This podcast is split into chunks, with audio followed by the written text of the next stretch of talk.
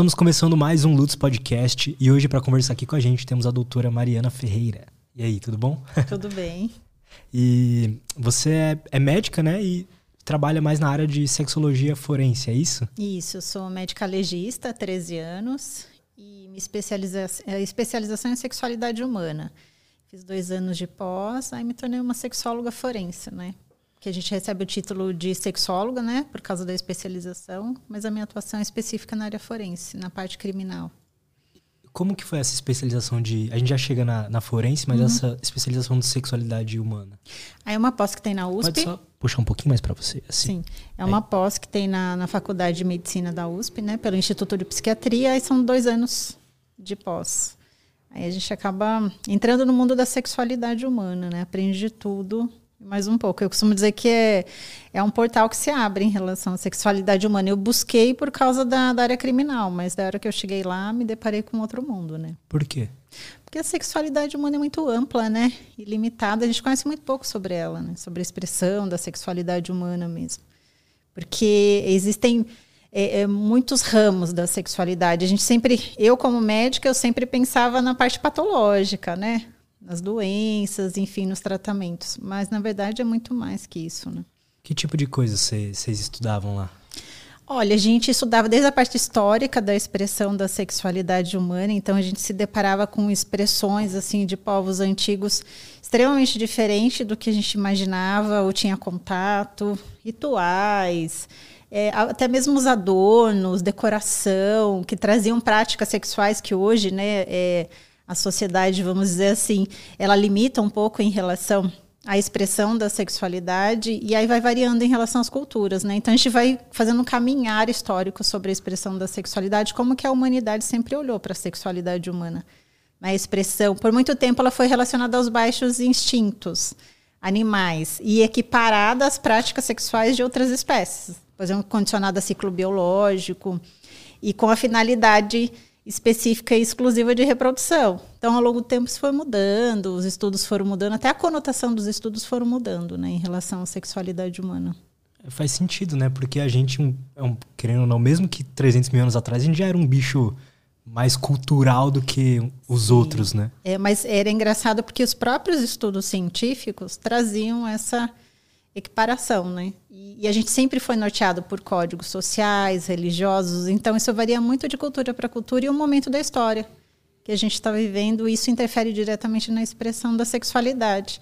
E eu fui descobrir isso fazendo curso. Na verdade, fui buscar violência sexual e me deparei com um, é um mundo né, da sexualidade humana. É bem, é bem interessante. Assim, eu falo que todo mundo devia ter um contato com esse tipo de material para entender o todo, né? Cada um tem os seus conceitos, a sua construção, o seu repertório, enfim, as suas influências, mas é importante você conhecer o todo. Aí você escolhe o que é, que é melhor para você. Era, era muito. A gente tinha. Hoje em dia a gente tem muito. Tipo, ah, pelo menos alguns anos atrás, assim, o que, que é. O que, que é esquisito, o que, que é certo, o que, que é errado. Sim. Sempre teve isso ou não? Sempre, sempre foi muito forte. Por exemplo, se a gente pegar a geração das nossas bisas, né, das nossas bisavós, é, principalmente para as mulheres, a, a questão da expressão da sexualidade sempre foi diferente do que em relação aos homens. Isso desde sempre. E, por exemplo, é, até mesmo em relação às práticas sexuais permitidas e até mesmo o conhecimento do próprio corpo. É, muitas mulheres até hoje dessa geração não conhecem as suas partes íntimas, por exemplo não sabem aonde fica o quê. É, eu tenho um artigo que eu gosto muito do, do El País, que é de uma neta conversando com uma avó durante o banho, assim, ela começa a perguntar para a avó, ah, avó, coisas, né, de conotação sexual. E a avó sempre falava nesses assuntos, assim, é, se posicionando, né, usando o humor para meio desviar do tema, porque é difícil para essa geração falar de sexo, né. E aí ela falando que ela, ela, ela achava que ela tinha um orifício único entre as pernas. Um buraco único. Por onde saía tudo. Saía urina, uhum. saía fezes, saía menstruação e os filhos. Porque ela falava de tanto ter filhos, eu só tenho um buraco, um único buraco aí no meio das minhas pernas. Na verdade, eu nem sei bem o que, que tem aí, porque eu nunca vi. Então, isso expressa muito a questão da sexualidade para as mulheres nessa geração e que sempre foi, foram coibidas de se tocar, de se ver. Muitas mulheres, até hoje, muitas mulheres não conhecem a, a sua parte íntima por essas restrições que são passadas de geração para geração e algumas práticas sexuais até meados da década de 70 eram consideradas inapropriadas, proibidas, pecaminosas e depois elas foram sendo incluídas inclusive no âmbito doméstico e familiar entre os casais, né? Que antes o foco era pênis vagina, foco na genitália que a gente fala. É, em relação à finalidade era reprodução, né? Por, até 70, é, finalidade de reprodução, parceria entrava seres humanos, adultos, vivos, foco na genitália e heterossexualidade eram critérios considerados de normalidade para essa geração. Aí depois isso mudou, né? A gente já teve uma alteração importante em relação a esses critérios. Então hoje a gente inclui o prazer como finalidade. Na verdade, o prazer ele já, já se sobressaiu em relação à reprodução, tanto é que a taxa de natalidade dos países né, é, tem uma tendência a cair cada, cada vez mais. Por exemplo, a minha, a minha avó, a minha bisavó tiveram dezenas de filhos. Hoje é, é impensável ter 10 filhos, por exemplo. Hoje a Total. média é de um e meio. e dependendo da população é menor ainda, né? Então é toda uma mudança, uma mudança mesmo ao longo do tempo em relação a esses critérios. Essa essa limitação que tinha assim de você não não olhar, não conhecer, isso prejudicou é, essas pessoas é, anos depois, assim, isso criou alguma coisa nelas? Sim, é, tem uma repercussão muito grande, né? Porque se você não conhece o seu corpo, você não pode tocar o seu corpo, o seu corpo ele fica à disposição do outro. Então o outro utiliza o seu corpo da forma que ele quer. E como você não tem critérios para saber se aquilo é bom ou não, você acaba se adaptando é, àquilo que te é oferecido. Né? Então, por exemplo, se uma mulher não se toca, uma mulher não conhece a sua parte íntima, uma mulher não sabe o que lhe dá prazer, por exemplo, como é que ela vai esperar que o outro saiba? E aí muitas mulheres passam uma vida inteira sem saber o que é um prazer sexual, sem sentir um orgasmo, ou fingindo a vida inteira terem, terem né, para agradar o parceiro, a parceira, então elas fingem que elas têm, porque é mal visto hoje em dia, né? Que eu, eu, eu sempre falo nos cursos que eu aplico. A gente veio dessa linha, ah, é pe pecaminoso, não pode, né? É animalidade do sexo, é primitivo, enfim, para chegar num ponto que a gente está hoje, que é o estímulo da prática sexual como sinônimo de saúde e felicidade. Então, para você ser uma pessoa feliz, completa, plena, você tem que ser uma pessoa ativa sexualmente. E não basta ser ativa sexualmente, você tem que ter não um, mas múltiplos orgasmos, que é uma cobrança, uma pressão muito grande em relação às práticas sexuais, né? A performance hoje se cobra dentro dos relacionamentos habituais, uma grande performance que se né, foi coibida ao longo dos séculos e de repente hoje a mulher se vê num ponto, nossa, eu não podia, eu tinha que ficar fechando a perna toda hora, porque criança é assim, né? As meninas, fecha a perna, menina, não põe a mão aí, cuidado na hora de tomar banho, hein? Não coloca a mão muito lá no fundo, não, senão vai machucar. Então, é, a menina a vida inteira ela vai escutando isso. E aí, de repente, ela tem que deixar que alguém toque. E além de deixar que alguém toque, né, ela tem que ter uma performance de atriz pornô. Porque hoje se espera, né, se espera nessas né, referências em relação aos relacionamentos, que é muito interessante, né? Porque é, é, é, um conflito. As mulheres acabam entrando nesse conflito, aí chega a puberdade e ficam meio perdidas, assim, do que fazer nesse momento. Olha, até aqui eu não podia nem me ver, né? Nem olhar nas minhas partes íntimas, pôr a mão, nada. Agora eu tenho que Nunca tinha pensado por esse lado, é verdade. É, porque os meninos eles são estimulados por ter já naturalmente uma genitália exposta, eles são estimulados o tempo todo a mostrar. Desde que nascem. É, eu lembro. Não é? Vem cá, vem cá, meu filho nasceu, vem ver. Olha o tamanho, esse puxou o pai. né? Eu nunca vi uma mãe chamando alguém para ver a vulva da sua menina. É. Para mostrar o tamanho, a cor, né? Porque tem, no interior tem muito isso, né? Quando, ah, esse é macho, tem saquinho roxo. Não sei se você já ouviu essa expressão. Não. No interior é muito comum. Esse tem saquinho roxo, esse é macho. Então, desde o bebezinho. Então, o menino é o tempo todo estimulado a mostrar a genitália e as meninas a esconder. Isso reflete, por exemplo, no banheiro. Os meninos, o mictório é um do lado do outro. Uhum. As meninas, cada uma tem a sua cabininha para ficar lá fechadinha, para ninguém olhar uma na genitália da outra, e os meninos ficam expondo a genitália um para o outro né? É, não intencionalmente, ou sim, às vezes, eu né? Sempre Porque, vou onde não tem ninguém. É, ai, quero vergonha. ver, né? Mas então, desde cedo, né? Eles olham do outro e olham o seu, as meninas não. Então, essa, né, essa questão do corpo reservado. E de repente ela tem que expor. Do nada ela tem que expor quando ela começa a vida sexual dela, né? Entendo. Essa, essa questão, às vezes, protetiva dos pais de né? De ah, não, não mostra ou uhum. esconde isso aí. Será que não pode ter a ver com que, querendo ou não, as meninas são as mais prejudicadas com abuso e tudo mais, né? Será que não tem Sim. algo a ver com isso? É cultural, né? É a forma que a gente enxerga, né? Acho que é tudo é construído. Se isso fosse naturalizado, não estou dizendo que é para naturalizar, que é para né, estimular a exposição da genitália, nada disso, mas é, é tudo construído, né?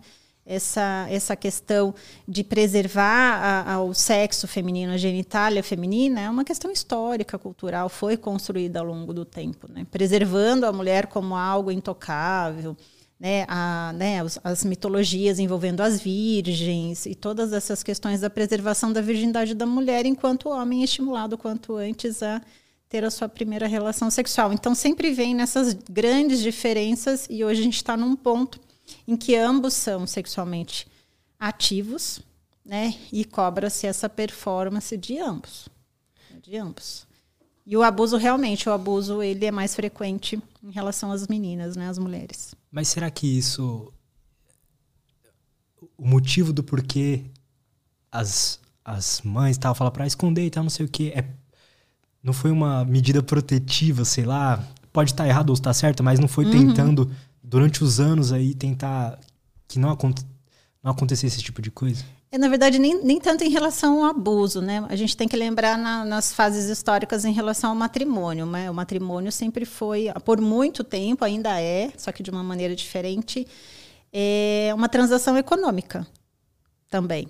Então, você preservava né, a sua mulher, a sua menina, hum. porque ela seria né, disposta, assim que tivesse a puberdade, né, que eram os casamentos precoces, mas sempre relacionados à família, patrimônio. Poder, né? Poder, olha, essa aqui já está prometida para você, né? Senhores lá de, na época, 40, 50 anos, que eram bem senhores mesmo, e eles, é, quando as meninas, as meninas nasciam, elas já tinham essa predeterminação, né, em relação ao matrimônio, porque era um negócio, né? Essa aqui é sua.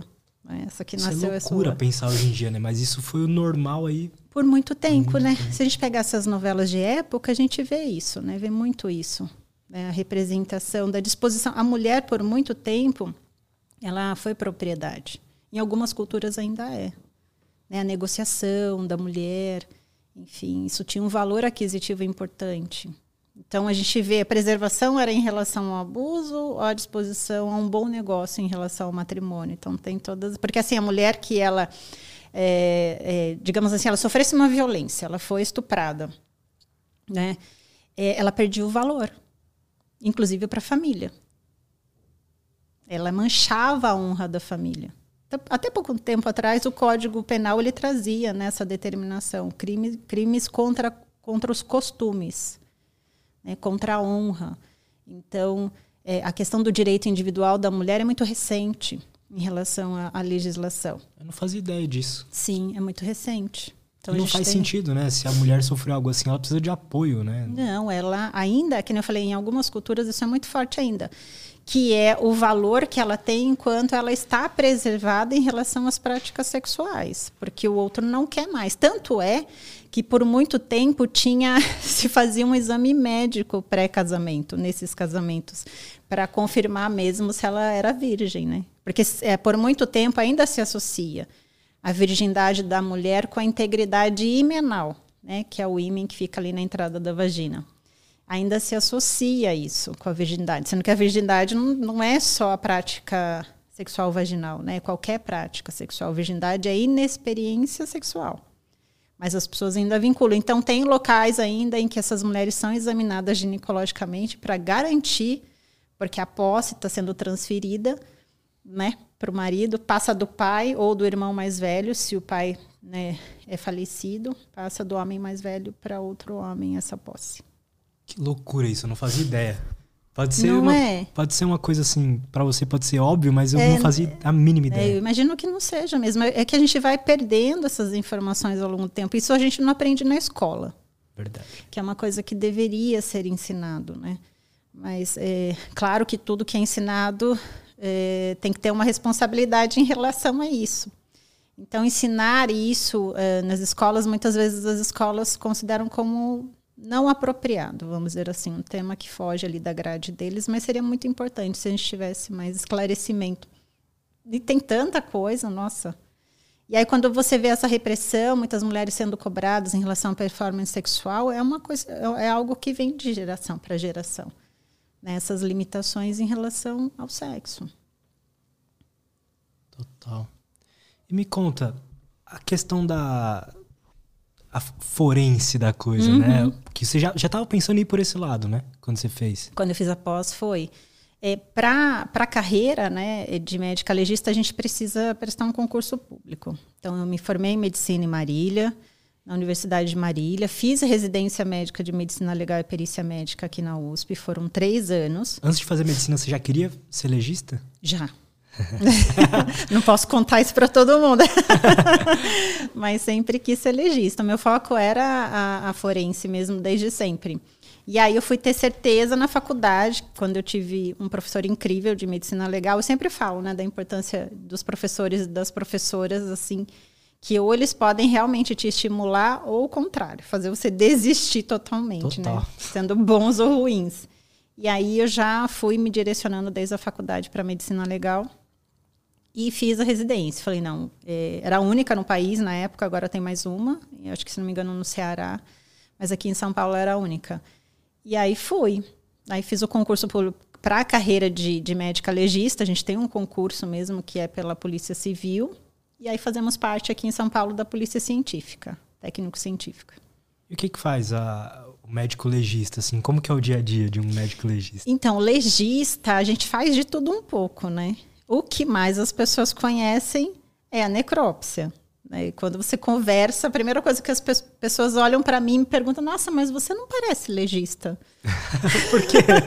é, então, eu, eu dava muita aula para o direito, né? E eu lembro que a primeira aula era sempre emblemática, porque eles tinham na grade medicina legal. E aí eu entrava na sala, eu percebia muitas vezes as pessoas: será que ela entrou na sala certa? Porque eu não sei o que, que as pessoas esperam, né?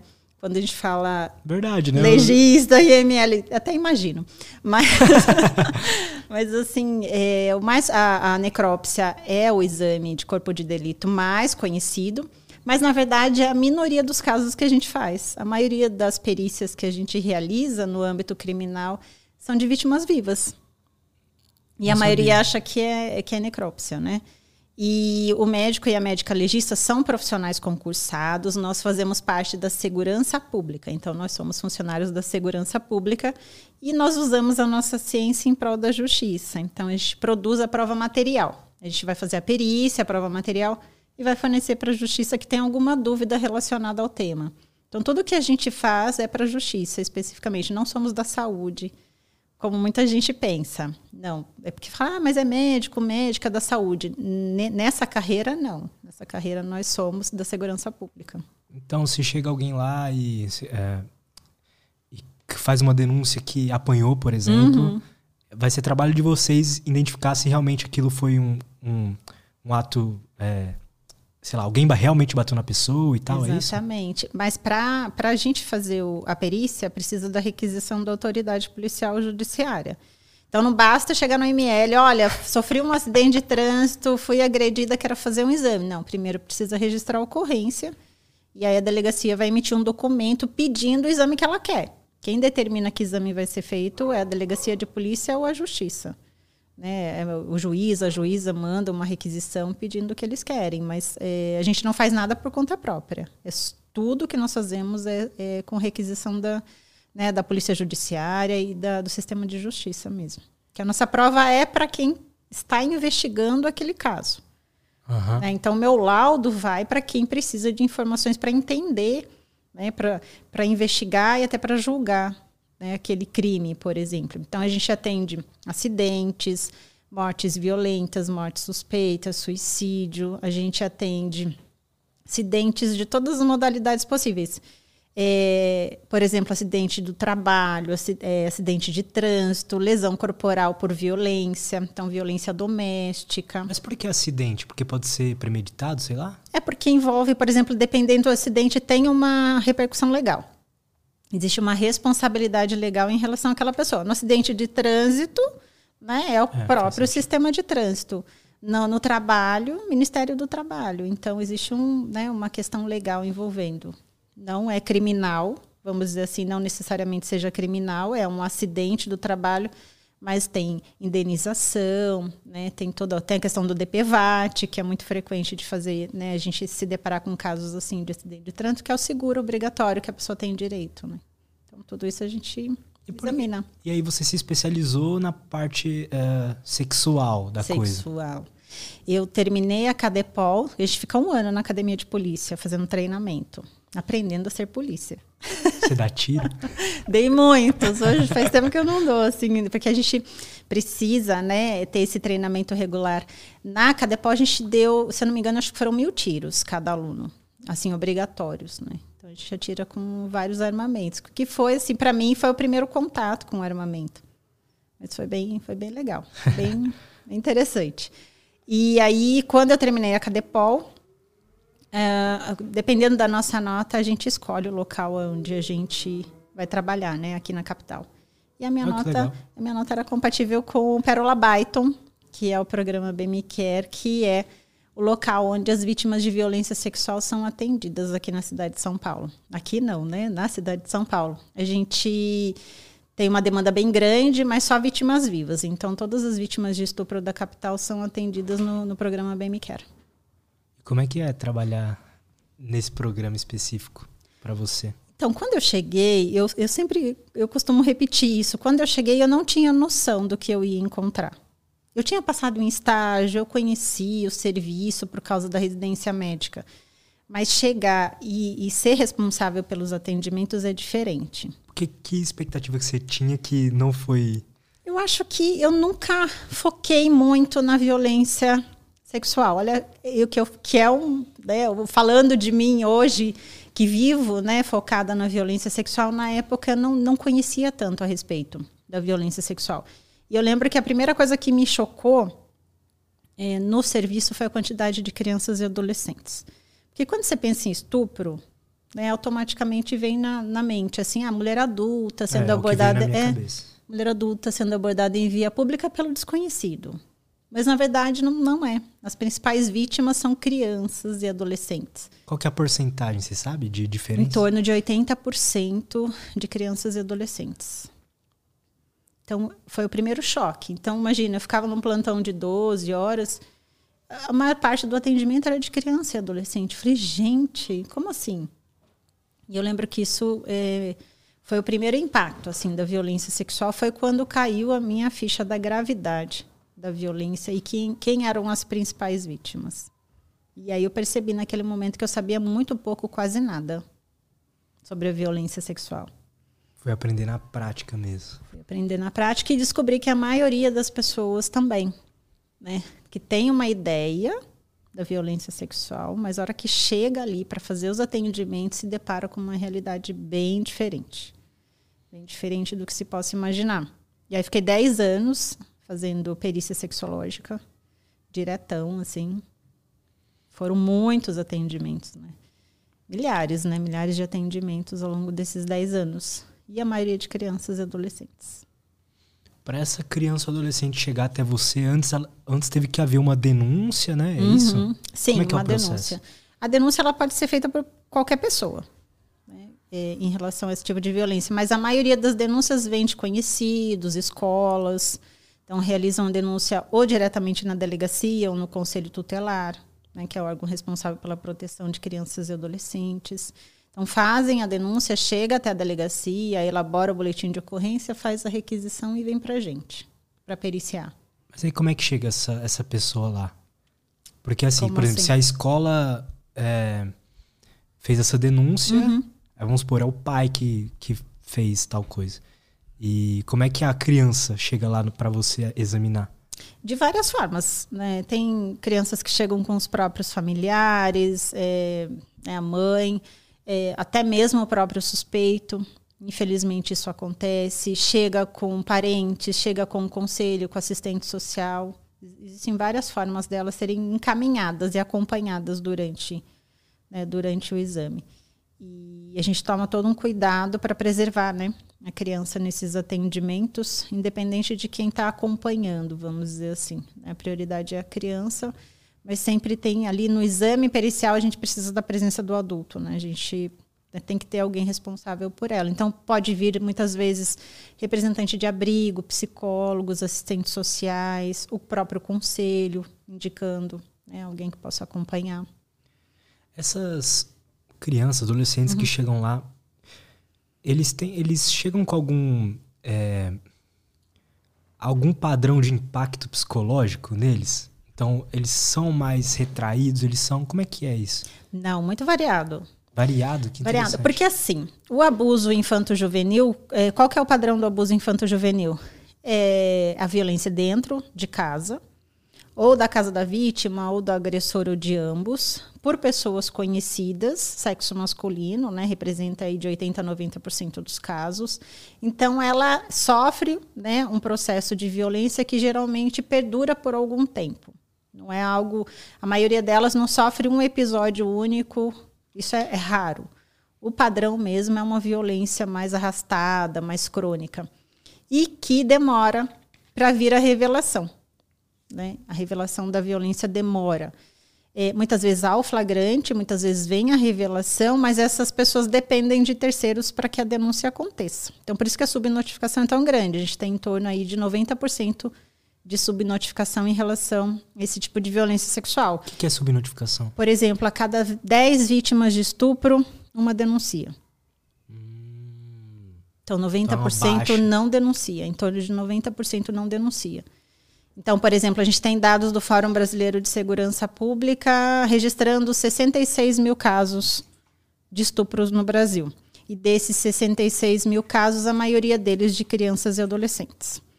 Aí você pensa, nossa, 66 mil é muita coisa, né? Dá para encher um estádio, né? De futebol. Dos maiores. Mas representa uma fatia de 10%. Então, você imagina a quantidade de criança e adolescente que está sendo vítima de violência agora. E que jamais chegará a ser noticiado, né? denunciado, revelado.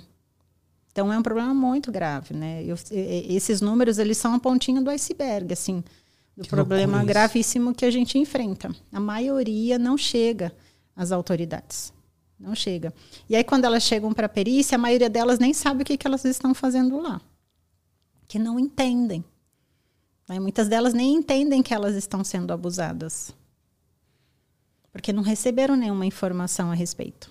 Então, como é que uma criança vai identificar um abuso se ninguém conversou com ela sobre o que é o abuso? O que Ah. pode, o que não pode acontecer com o seu corpo.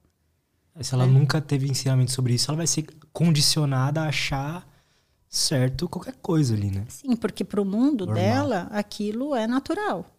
Aquela prática é corporal para ela. É um toque corporal.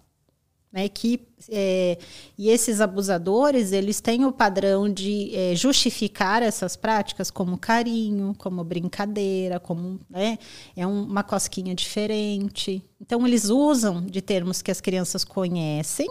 Né? Ah, isso aqui é um carinho especial, isso aqui é uma brincadeira que a gente vai fazer. Todo mundo faz isso. Ele fala isso, todo mundo faz isso. E a criança não tem capacidade de entender que aquilo não é permitido, a não ser que alguém venha e fale para ela: olha, ninguém pode brincar com seu pipi. Ninguém pode dar beijinho no seu bumbum, ninguém pode dar beijinho no seu pipi, ninguém pode pedir para você dar beijinho no pipi do outro. Se você não especifica o que não pode acontecer, ela jamais vai identificar. Entendeu? É, tem umas campanhas que eu sou um pouco crítica, eu sempre falo. É, não adianta você chegar para uma criança e falar assim: ó, ninguém pode tocar a mão aí. Se alguém colocar a mão aí, Você grita, você sai correndo, você vai contar para a mamãe, vai contar para. Gente, como é que você vai falar isso para uma criança? Principalmente né, na primeira infância, que ela depende de outras pessoas para tomar banho, para fazer uma limpeza, uma higienização, para passar um creminho. Ela não entende o que você está falando. Pôr a mão para ela é pôr a mão, seja para limpar, seja para passar um creminho, seja para abusar. Para ela é simplesmente pôr a mão. Ela não consegue diferenciar uma coisa da outra. E aí você acaba criando uma confusão muito grande, porque a tia da escola vai ter que passar o, limpinho, o lencinho. Uhum. A tia da escola vai ter que passar o creminho, vai ter que ajudar a limpar o bumbum. Pra, e se a mãe fala, não, ninguém pode pôr a mão, ela olha a tia pondo a mão para limpar e ela entende que não pode. E aí chega, ah, a tia pôs a mão.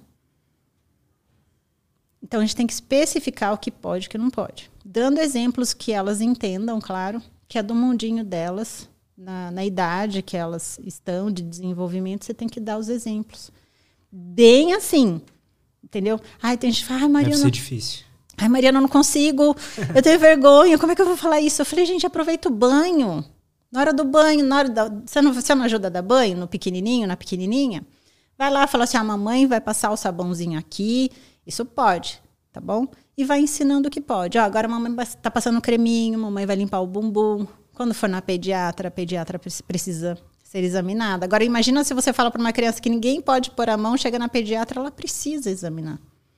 Aí é aquele escândalo, né? A criança fica super confusa de que nada pode, nada pode tocar a sua parte íntima. Então vira assim, é uma confusão muito grande e acaba gerando muita confusão, inclusive que chega nas delegacias e chega no ML, casos que não são violência, mas há uma interpretação porque há uma dificuldade de informação Nossa. e comunicação. Faz sentido. Chega.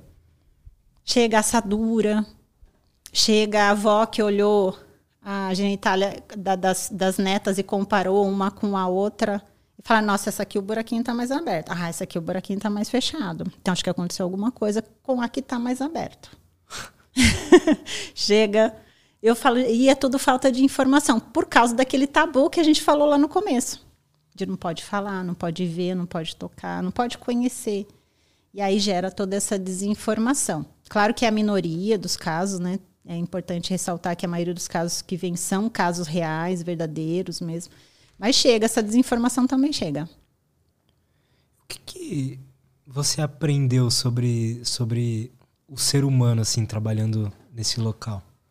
Olha, eu confesso para você que eu tive um, um, ponto de conflito bem grande quando aconteceu meu primeiro atendimento grave. Né? Que até então. Pode contar como foi? Posso. Inclusive, já, já, já foi publicado, assim, eu posso contar. É, porque assim, o abuso de crianças acontece predominantemente com realização de práticas sexuais que não são penetrantes.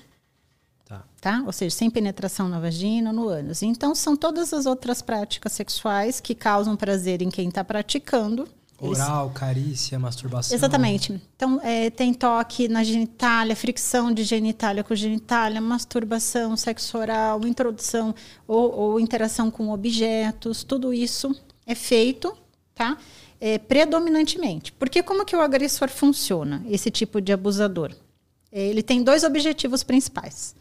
Primeiro, manter a criança sob abuso, porque afinal de contas ela é o brinquedinho sexual dele, para ser usado a hora que ele quiser, da forma que ele quiser, certo? Quando e onde ele quiser. Mas ele não quer ser pego. Porque ele sabe que isso é errado. Ele sabe que isso é crime. Né? Então ele sabe que ele pode ser penalizado por isso. Então como é que funciona? Ele fica migrando entre esses dois polos. Ah, eu quero me satisfazer sexualmente, mas eu não posso ser pego, ninguém pode suspeitar, né? ninguém pode flagrar. Isso. Engraçado, porque isso mostra que a moral dele, ele sabe o que é certo e errado. Não, né? eles são extremamente inteligentes. Todo, todo o processo de abuso demonstra a capacidade deles de é, construir estratégias para manter o abuso por muitos anos. Silenciar a vítima, mas não ser pego. E se for pego, surgir alguma suspeita, ele já preparou todo o campo para que ninguém acredite. Então ele funciona assim. Então, o que, que acontece? Eu quero abusar, eu preciso me satisfazer, mas eu não posso ser pego. O que, que eu faço? Então, eu me adapto. Então, eu evito as penetrações e evito deixar vestígios no corpo da criança. O que, que são vestígios? Lesões físicas ou material biológico.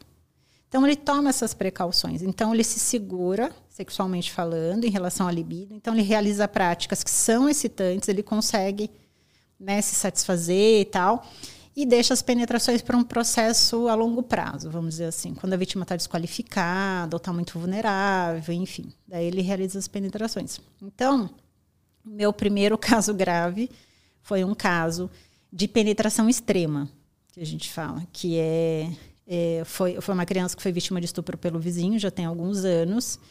E a penetração foi tão violenta, primeiro que ela já é violenta por natureza. Porque você imagina a desproporção que é né, de uma criança, da genitália de uma criança, a vagina de uma criança, o ânus de uma criança, com o pênis de um adulto. Já começa a violência por aí. E ele realizou é, penetra penetrações extremamente violentas com essa criança. Essa, é, eu atendi outros casos semelhantes, mas esse foi o primeiro, uma menina de 3 anos de idade. 3 para 4 anos de idade. Você falou, não estava imaginando, tipo, 13. Então, também isso é uma tendência normal, as pessoas deduzirem a violência para vítimas né, de uma faixa etária maior, assim, pré-adolescente, adolescente. Não, a gente tem vítimas de todas as idades, inclusive recém-nascidos. Né? Bebês, recém-nascidos, desde né, todas as faixas etárias a gente tem violência sexual. E aí, nesse caso, foi um caso de penetração extremamente assim agressiva, violenta, que chegou a fazer uma comunicação única entre o canal vaginal e o ânus da criança. Né? Realmente lacerou, assim, fez uma comunicação, que a gente fala que é laceração de períneo completa, rompeu tudo. Né? E quando eu me deparei com esse caso, que eu estava tão habituada com os atos libidinosos não penetrantes, ou com penetração, mas assim, não nesse nível de violência, que muitos deles também é importante falar que eles é, eles fazem penetrações iniciais ou parciais, ou seja, eles colocam, encosta o pênis na entrada da vagina do ânus, mas não introduz completamente. Ou introduz um pouco, mas não completamente. Alguns chegam a deixar lesão, mas a maioria não. É que entra naquela adaptação de preciso né, me satisfazer, mas eu não posso deixar vestígios. E aí esse caso me pegou de jeito, né, na época. Acho que estava alguns anos já. E aí entra nisso que você falou. Entender a complexidade que é entender como alguém pode fazer aquilo com uma criança, entende? Como utilizar ou sentir prazer sexual com algo que não é sexual. Que o corpo infantil não é sexual. Ele não passou pela transformação da puberdade, que desenvolve as formas, né? É, que tem sim uma conotação sexual. O corpo infantil é um corpo sem formas. Tanto é que se você pegar uma, uma criança, né, um menino, sei lá, de 5 anos e uma menina de 5 anos, colocar os dois com o mesmo corte de cabelo, com a mesma roupa. É a mesma coisa. você não sabe quem que é quem, né? Pelo não tem a diferenciação é, que a gente fala fenotípica externa, né? As, as características externas que são vinculadas né, ao sexo feminino e masculino. E aí foi um conflito muito grande, porque esse caso ele foi comprovado o risco de morte né, da criança pela lesão, porque ela teve uma hemorragia muito grande. Foi, foi tipo emergência ou não? Foi. Ela teve que reconstruir canal vaginal, é, canal, né, o reto, a questão do ânus. Ela teve uma lesão de útero, então ela teve que sofrer uma esterectomia aos três anos de idade, né, remoção do útero dela. Teve lesões gravíssimas, assim. E foi comprovado o risco de morte né, laboratorialmente falando, clinicamente falando, a cirurgia comprovou. Ela tinha perdido tanto sangue que nem era para ela estar tá mais viva naquele momento. Foi um caso extraordinário mesmo. Que ela, ela tinha viveu? viveu? Sobreviveu fisicamente, né?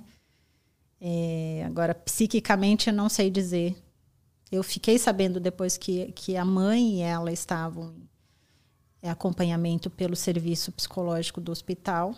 Porque a mãe, imagina, a mãe deixou a criança na casa da vizinha, porque tinha que resolver um problema no banco. E acontece isso. E era que ela volta essa tragédia. Questão de, né? poucas horas. Assim. Tão violento, né? Como foi. Muito violento. E aí, e quando você se depara num ponto como esse, apesar de sermos profissionais técnicos, imparciais, entendermos o papel né, que a gente exerce ali, mesmo vendo tanta coisa ruim, somos humanos e humanas, né? Somos pessoas como qualquer outra. E, e aí entra esse conflito em relação a tudo. Como é que isso pode acontecer? Né? Que nível de maldade, perversidade, que tipo de pessoa é essa? Então, é, mexe muito com todos os seus valores quando você pega um caso assim extremo, né? Porque você fala, meu Deus, o que, que é isso? Como isso é possível? Porque não é só desejo sexual. Se é desejo sexual, você pode pagar. Não é tão fácil, né? Você comprar sexo em qualquer lugar, assim, é extremamente acessível, inclusive na internet. Dentro de casa você compra sexo. De graça, inclusive. De graça, inclusive. E aí, né, daí que depois desse caso eu fui buscar mesmo também mais informação, tentar entender, entender mais esse mundo complexo da violência que a gente sabe muito pouco, né? Sobre essas motivações de consumo sexual de crianças, que é muito grande. O que que você aprendeu nisso, assim? O que, que você. Porque depois disso você foi buscar entender, né? O que passa na cabeça do, dessa pessoa. Sim. A primeira, meu, meu primeiro instinto foi aprender sobre pedofilia. Falei, não, vou estudar sobre pedofilia, tentar entender como é que funciona a cabeça desses indivíduos, né? Por que, que eles fazem isso? E aí fui buscar após em sexualidade humana foi quando eu entendi que na verdade, na verdade foi uma informação que me assustou bastante na época, porque eu fiz o meu trabalho, né, o meu TCC, minha monografia foi sobre pedofilia. Eu fui estudar os aspectos etiológicos da pedofilia, ou seja, as causas da pedofilia que estão descritas na ciência. Aí eu fiz uma revisão de 40 anos de bibliografia. Tudo que você possa imaginar, né? Peguei tudo e fiz o meu TCC. Eu falei, já que é para fazer, né? Então foram dois anos bem intensos, assim. E aí achei várias coisas relacionadas à pedofilia, é, alterações neurológicas, anatômicas, hormonais, genéticas, neuroquímicas, enfim. Tudo que existia eu fui estudar. E descobri que a minoria dos agressores sexuais são pedófilos. Uma porcentagem pequena realmente tem esse transtorno psiquiátrico chamado pedofilia, porque pedofilia é um transtorno psiquiátrico, hum. onde a pessoa que possui o transtorno tem preferência sexual pelo corpo infantil. Então, a pedofilia ela é específica para o corpo infantil, não tem nada a ver com a adolescência. Começa aí também toda essa confusão que às vezes a gente faz, né? É fazer a, a, associar a pedofilia a uma, um indivíduo mais velho e uma menina ou um menino mais novo, mais jovem. Não, tem, não, é, não é essa relação. A relação é, é o desejo, o impulso, o pensamento e comportamentos sexuais pelo corpo infantil, aquele corpinho sem formas que eu estava explicando antes, né, que ainda não passou pela puberdade. E aí foi um choque, né, porque eu achava até então que todo agressor sexual de criança era necessariamente pedófilo, e aí eu descobri que não. Que na verdade em torno de 20% só dos estupradores de crianças realmente têm o diagnóstico confirmado da pedofilia. O transtorno mesmo. O transtorno, a doença. Ah. Né? Porque quando a gente fala em pedofilia, a gente está falando em doença, doença mental, específica da área da sexualidade humana. É um transtorno psicossexual que a gente chama na medicina e na ciência. E aí eu fui descobrir na, na, na pós-graduação que eu fui descobrir, já trabalhando alguns anos com violência sexual, que na verdade a maioria dos agressores sexuais não tem um transtorno mental específico relacionado à área da sexualidade humana. Ou seja, a maioria não é pedófilo de verdade, né, no âmbito da psiquiatria. Eles são uhum. chamados assim, mas eles não têm o diagnóstico confirmado da doença. Confuso, né? Confuso. Porque qual que é a diferença, então, de um. Assim, ela não tem uhum. o diagnóstico, mas uhum. na prática, qual que é a diferença do, a principal diferença é o que centraliza a sexualidade daquela pessoa. Então, por exemplo, para o pedófilo, para a pedófila, porque nós também temos mulheres pedófilas, né, em torno de 10%, que a gente sabe, né, porque é uma, uma uma doença, é um transtorno parafílico o nome, um transtorno parafílico de difícil investigação, que a gente não tem acesso a eles para estudar. Então, a maioria dos estudos são feitos com pessoas encarceradas. Então, tem um viés muito grande das informações que a gente recebe. Né? Eu costumo brincar, como é que a gente vai estudar pedófilo e pedófila? A gente vai pôr um post no Instagram e vai falar assim, olha, convoco todos os pedófilos e pedófilas da região a comparecerem na sala tal, no dia tal, na faculdade tal. Não vai. Não tem como a gente estudar. Então, a maioria dos estudos trazem essas informações de pessoas que estão presas já por terem cometido um crime de estupro contra crianças. Então, as informações não são tão boas, né? Então, a principal diferença do pedófilo e do abusador sexual de criança é a, o âmbito da sexualidade.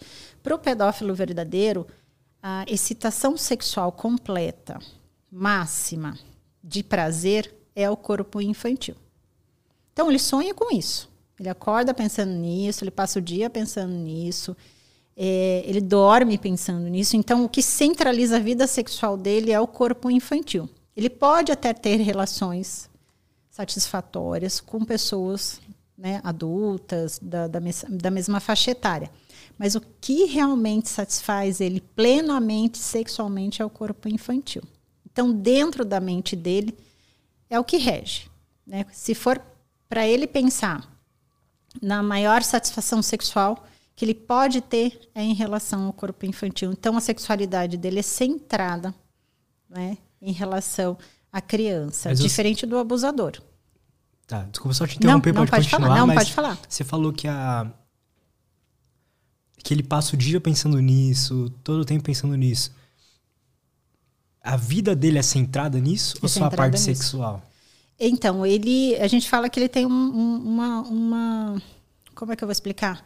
Ele tem um lado B, né? Ele tem uma construção de uma vida social considerada saudável, natural, enfim. Normal. Normal. Critérios de normalidade dentro da sociedade. Mas né? no, sub, no submundo dele ali, no plano B dele, na, digamos assim, na intimidade dele, tudo está girando em torno do corpo infantil e da satisfação. Tanto é que eles são grandes consumidores de conteúdo pornográfico envolvendo crianças. Né? São grandes consumidores digitais.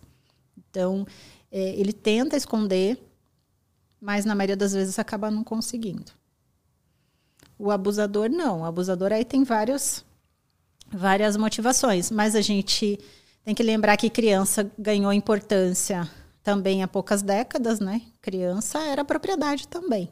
Uhum. Ganhou direitos, né? Foi reconhecida como cidadão, cidadã, no sentido né, da palavra, há poucas décadas. Então, o uso sexual de crianças entraria na questão da substituição sexual, não necessariamente no desejo principal em relação à sexualidade mas algo, digamos assim, socialmente permitido, se não é permitido, é silenciado. Então, por isso que tem tantas práticas sexuais que acontecem com crianças e muita gente sabe que essas práticas acontecem ou aconteceram, mas existe um silenciamento social em relação ao uso sexual de crianças, que a gente fala que é um grande é, tabu, não é tabu que é a palavra correta, é um grande mistério social que é o consumo sexual de crianças. Porque se a gente for é, raciocinar em relação à pedofilia, não é compatível o número de abusos que a gente tem todos os dias no nosso país. A maioria desses abusadores não são pedófilos. Eles consomem sexualmente criança por questões históricas, econômicas. Por exemplo, para ficar mais claro, o Brasil é um grande explorador sexual de crianças e adolescentes. Ele é reconhecido por isso. Milhares de crianças e adolescentes são vítimas de exploração sexual no país. Como é que justifica isso? Né? É, casas onde crianças são consumidas sexualmente, rodovias onde crianças são consumidas sexualmente. É algo sociocultural, vai. Sociocultural. Nesse sentido. Em algumas regiões do país ainda existem alguns locais onde, digamos, existe uma tradição é, de que a iniciação sexual das meninas aconteça com o pai ou com o irmão mais velho. Ou seja, a primeira relação sexual com o pai ou com o irmão mais velho. Isso existe hoje. Eu não estou falando não de 100 anos atrás. Eu estou falando isso agora. Mas isso assim, momento. em famílias específicas ou locais? Específicas? Algumas regiões específicas, regiões. né? Existe mais assim conhecido, mas é claro que a violência ela não escolhe, escolhe regiões. A gente também tem uma tendência, ah, lá norte, nordeste tem muita exploração. Não, aqui em São Paulo tem exploração. Muita exploração. É, basta a gente buscar, né? A gente tem operações é, né, de polícias específicas em relação à busca desse, né, desses exploradores, aliciadores, é, são números absurdos, né? Que a gente se depara do consumo sexual de crianças. A resposta é que não se sabe. Né? Não se tem uma resposta específica por que, que adultos consomem sexualmente crianças. Não é uma doença mental a justificativa principal. Está mais relacionada à questão cultural, histórica e econômica do que necessariamente com uma doença mental. O que é difícil para né, para lidar, assim, é, porque é mais fácil a gente colocar na caixinha da doença mental, Sim. da monstruosidade, da perversidade, mas quando você se depara com os agressores, com o perfil dos agressores, são pessoas comuns.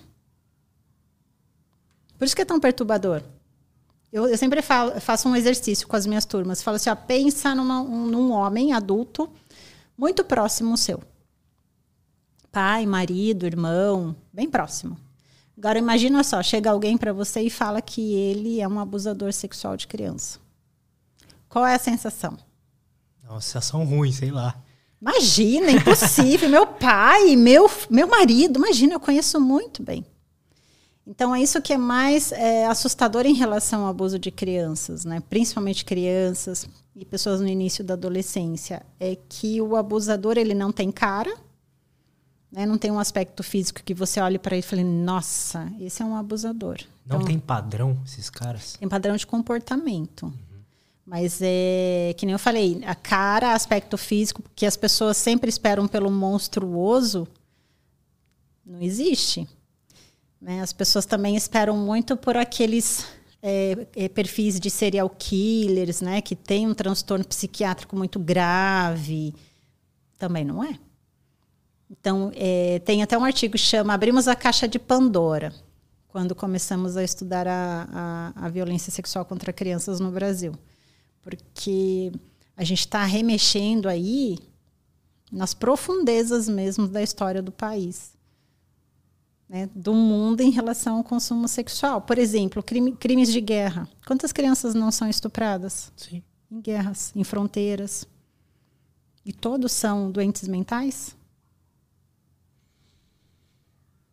O que, que motiva, né? Porque assim, eu quando eu estava estudando aqui para o podcast, uhum. aí eu uhum. tô ultimamente, né, cada cada época eu tô, sei lá, interessado uhum. por um tema diferente. Aí agora trouxe alguns neurocientistas aqui que falam sobre é, por que, que a gente toma.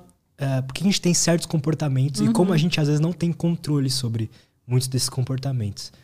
E aí, um deles me recomendou um livro e tal, sobre, uhum. sobre macaco e tal. E eu fui pesquisar se tinha algum vídeo de macaco abusando de um outro macaco criança, por exemplo. Uhum. E tem, e é assim, é, é entre aspas, assim, é, é comum no, no reino animal isso acontecer, né? E não necessariamente. Em espécies, né? Mas não pode se equiparar a uma prática sexual humana, porque eles não têm a mesma referência, né, lógica, né, o nosso, a nossa lógica, a nossa construção social, o nosso raciocínio em relação à prática sexual com crianças, né? Não dá para, eu sei, eu conheço esses estudos, mas não dá muito para a gente equiparar, é uma coisa a outra. Né? A gente pode até tentar vincular, nossa, isso existe em outras espécies, mas né, não somos uma espécie como qualquer outra. Né? Sim, a gente tem a gente tem conceitos de certo e errado, né? Exatamente. E aí entra mesmo na questão dos transtornos, a gente tem em torno de 20% de pessoas que realmente têm um transtorno chamado pedofilia, que é do âmbito da sexualidade, que realmente tem esses impulsos, esses desejos, essas fantasias. Isso é já conhecido cientificamente, mas a maioria não. Por exemplo, eu lembro que quando eu fui fazer o meu trabalho de conclusão de curso, eu tive acesso a alguns agressores sexuais, porque a minha ideia inicial era fazer o trabalho com os agressores. É, tem uma, uma psicóloga americana que eu gosto muito, que chama Anna Salter. Ela tem um livro chamado Predadores. predadores sexuais. Daí ela vem listando estupradores, é, agressores sexuais, pedófilos. Ela vai fazendo as diferenciações entre as modalidades de predadores sexuais. E eu queria fazer algo parecido com esse, com esse livro. Só que o tempo era muito curto, né? Mas aí eu tive umas pequenas experiências. E eu lembro que um, uma, um, uma das entrevistas que eu fiz foi com um indivíduo que tinha sido preso por estupro de vulnerável, né? Que era de uma criança. E ele era um caminhoneiro que tinha estava eh, tendo exploração sexual de crianças e adolescentes no posto que ele parou, né, para fazer a para dormir, se alimentar, tal. E aí foi oferecida uma criança para ele, né, para realizar a prática de sexo oral. E ele conversando comigo, ele falou assim: "Mas mas é, me, me trouxeram a criança. Não fui eu que fui lá, né, buscar uma criança para estuprar. Não, me ofereceram uma criança. Eu queria ajudar. Ele, ele na época, ele pagou cinco reais para a criança fazer sexo oral nele, uma criança de sete anos de idade. E ele estava convencidíssimo de que ele não tinha feito nada de errado, que na verdade ele estava ajudando a família, economicamente falando. Ah, eles estavam passando necessidade, eu quis ajudar, paguei cinco reais, deixei que fizesse um sexo oral em mim. Ele estava legitimamente assim, pensando nisso. Convencido. Né? Então, é, não. E é, e é muito né, estranho quando você pensa, como assim? Né? Então, muitas pessoas pensam assim, utilizam crianças como substitutas sexuais, estão com, né, estão com desejo, estão com libido, querem drenar energia sexual, é o que tem. É o que tem, então a gente usa o que tem. Porque para eles não é uma criança, especificamente, é um orifício. É um ânus, é uma vagina, é uma boca, é uma mão. Não é uma criança. Tanto faz se é uma criança, se é um adolescente, se é um adulto. É só o fato de satisfazê-los sexualmente. Quer respirar? É, é difícil, né? Enquanto você foi falando isso, eu penso assim, né? Tem muita música que fala novinha e tal, Sim. essas coisas, e eu fico pensando se isso talvez não. Assim, deve estar tá na, culturalmente já. Sim. Tá na gente isso para criar músicas com essas letras, mas não sei se isso pode piorar a situação, sei lá. Piora. Se você for fazer uma busca por novinha, é um dos termos mais utilizados de busca envolvendo pornografia aberta. É, não é nada difícil de encontrar. Pode fazer o teste hoje mesmo, você vai ver o que, que aparece. E a pornografia, ela traz muito também simulações de incesto. Então, atrizes extremamente é, com aspecto juvenis, né? E aí tem até os títulos, assim, ah, é, com o papai, né? com o irmão, com o titio, com o vovô. Práticas sexuais, os títulos são que remetem a, Verdade. ao consumo sexual de pessoas com aspecto extremamente infantil, né, roupas infantis. Né, uma das, das, vamos lá, uma das fantasias mais vendidas em sex shop, hum. que remete à infância. Qual é? Colegial. É? Quem são as colegiais? Então, é o corpo impúber, é o corpo infantil ou no início da puberdade, que é, né, é remetida a esse termo novinha.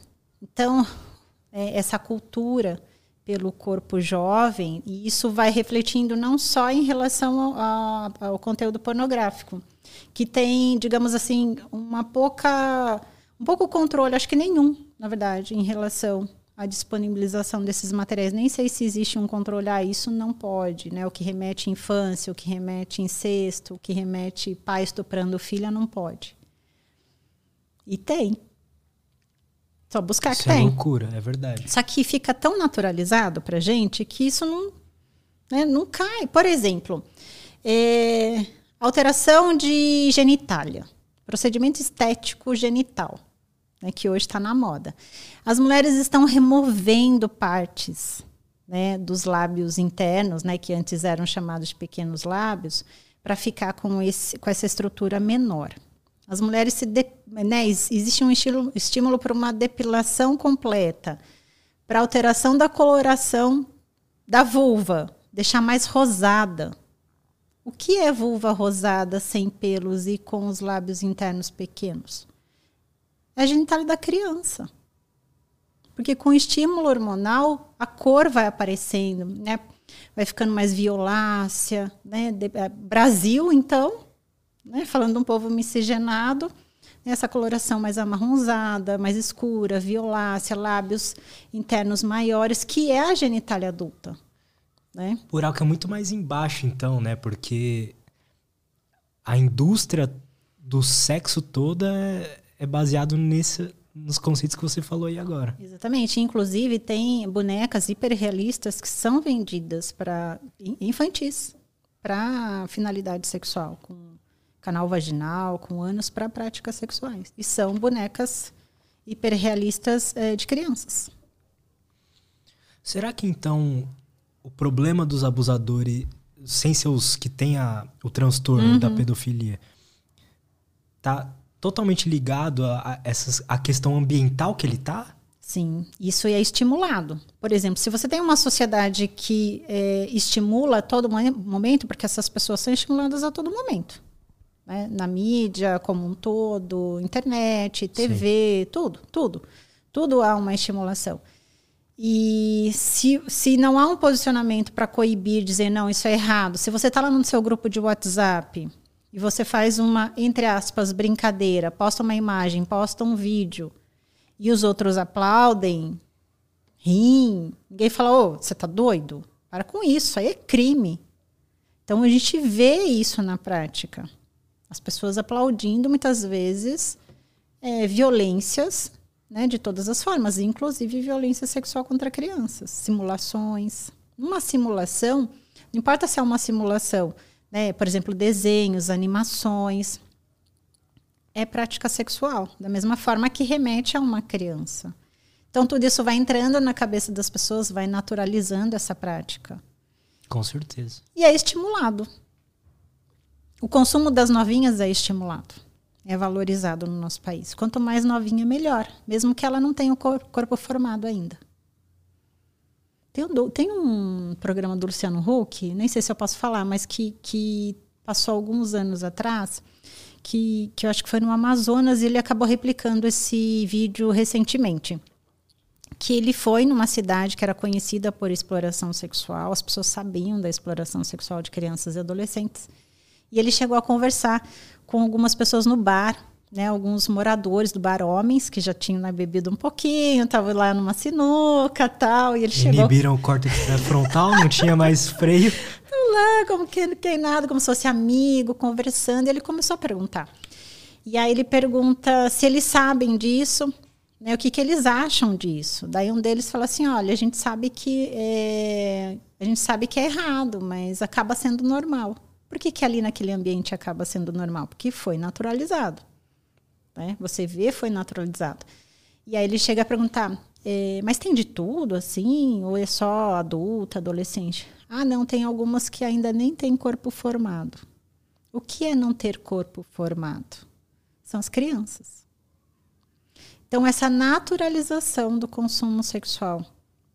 Isso é super recente, né? Um vídeo super recente. E eles falam abertamente, assim. Isso é atual? É, eu acho que não é. Foi, foi num programa dele que ele estava premiando é, boas práticas, que era uma mulher que fazia um trabalho lá de combate à exploração sexual. Só que daí ele entrou nos meandros e esse vídeo acabou aparecendo no programa, só que acabou sendo replicado mais agora. Acho que tem um mês, eu acho que tá. O pessoal tá todo mundo compartilhando, assim, mandando esse vídeo. Nossa, é super atual, então. Super atual. Achava que, sei lá, nos anos 90 lá, quando ele tava. Não, começando. isso é hoje. Isso é hoje. Né? Eu sempre falo, quando a gente para no semáforo, no farol, depende da região que a gente está, né? Tem um nome, né? Sinaleiro. E aquelas crianças estão lá, elas não estão sozinhas. Sempre tem alguém coordenando a ação delas. E muitas vezes elas não estão vendendo só bala, chocolate, limpando seu para-brisas. Muitas vezes elas estão, estão sendo oferecidas para exploração sexual. Sério? Sério. Então sempre se pergunte quando você parar. Observe, né? Observe qual é a dinâmica ali. tem é, é, é, muita coisa, assim. Acho que a maioria das pessoas não tem noção, né? A gente Com não tem esse não. olhar, né? Eu nunca imaginei, nunca. Assim que. E faz todo sentido, né? Se elas Faz. já estão ali. Então, eu sempre falo, se você vê uma criança entrando dentro do carro, porque eles vêm de- né, propositalmente, eles sabem os pontos aonde eles podem ter acesso a essas crianças e adolescentes. Se você está atrás, né, viu uma dinâmica diferente, é, a criança entrando no carro, principalmente, denuncia. Pega a placa, denuncia imediatamente. 90, que provavelmente ele está levando essa criança para um, ou para uma rua mais tranquila, né, para consumir sexualmente, ou até mesmo para alguns ambientes já específicos. Que loucura.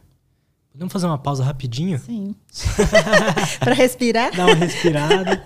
ir ali no banheiro, pegar mais uma água e, e a gente já volta. E Estamos de volta. Aqui a gente tava falando em off sobre o mercado, né, que existe Uhum. por trás de tudo isso. E você tinha comentado sobre um caso que eu não fazia ideia. Pode dar uma palhinha desse caso aí, o que que foi? Sim, eu acho que um- uma dica legal para quem quer entender um pouco essa questão da exploração sexual de crianças, tem um documentário chamado Um Crime Entre Nós.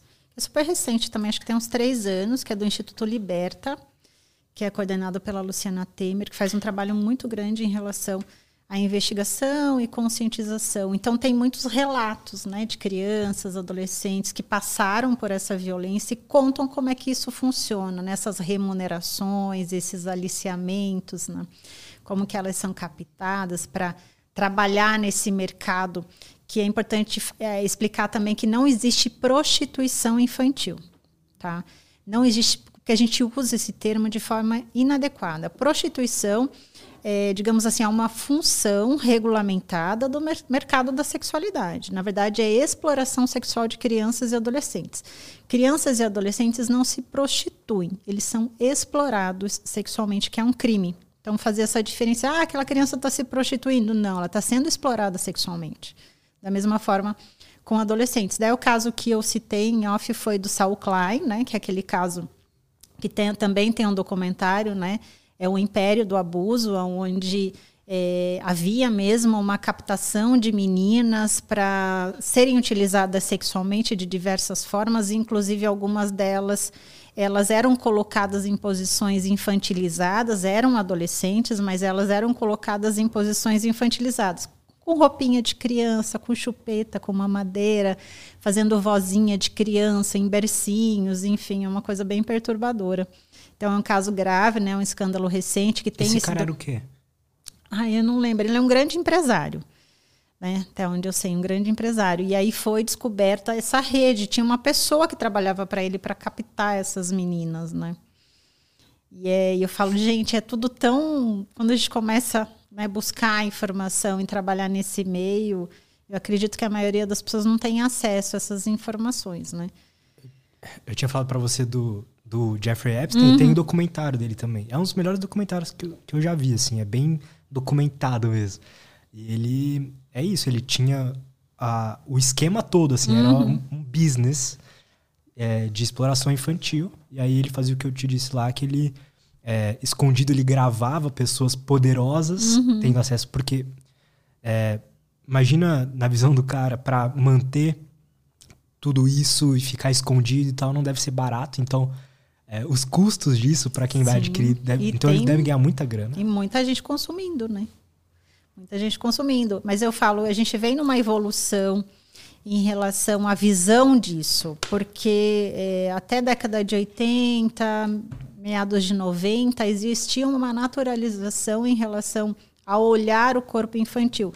Tanto é que existiam programas de TV que colocavam crianças de roupa de banho e elas eram classificadas pelas partes do corpo, melhor busto, as coxas mais torneadas, nesses programas mais populares.